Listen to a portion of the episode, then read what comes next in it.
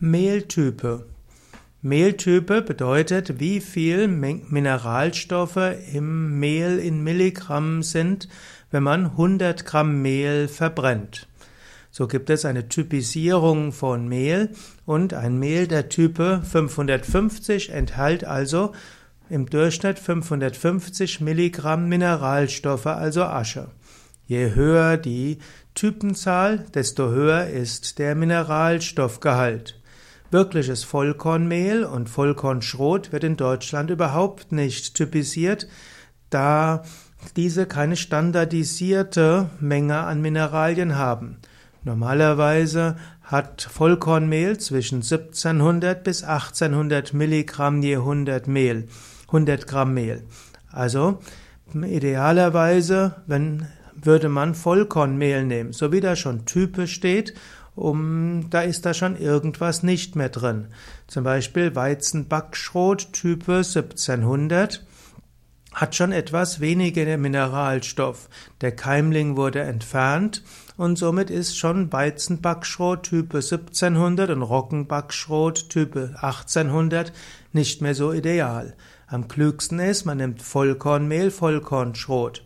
Aber je geringer die Nummer bei der Mehltype, umso schlechter ist es. Mehltype 405 ist das sogenannte übliche Haushaltsmehl mit guten Backeigenschaften. Das ist eben das weiße Mehl. Dann gibt es 1050 Type, die oft verwendet wird. Manche denken sogar, dass die Mehltype 1050 Vollkornmehl ist. Das ist ein dunkles Mehl mit kräftigem Geschmack, hat einen etwas höheren Eiweißgehalt. Mehltyp 1050 ist für Graubrot und Mischbrot gedacht. 1600 und 1700 ist dann eben das dunkle Mehl, aber auch Weizenbackschrot 1700 wird zwar Vollkornmehl genannt, aber es ist ohne den Keimling. Und äh, so sollte man sich bewusst machen, dass man am klügsten eben Mehl nimmt, Vollkornmehl, der, dem keine Type zugeordnet wird. Und auch wenn man Backwaren sucht, dann muss man auch sich bewusst sein, Vollkorn sollte man verwenden und nicht anderes Mehl. Warum die Menschen immer wieder auch inzwischen in der Naturkostszene und der Biobranche immer weißeres Mehl nehmen, ist mir ein Rätsel.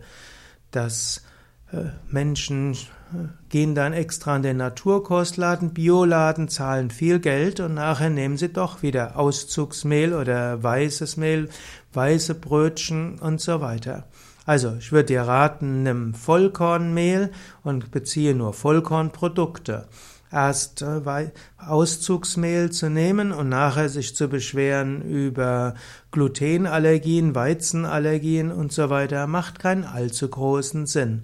Nimm also Mehl, dem überhaupt keine Mehltype zugeordnet ist, Vollkornmehl und verlange in Bäckereien und Bioläden Vollkornbrötchen. Und dann schaue genauer hin, ist es wirklich Vollkornbrötchen oder nur Weizenmischbrötchen.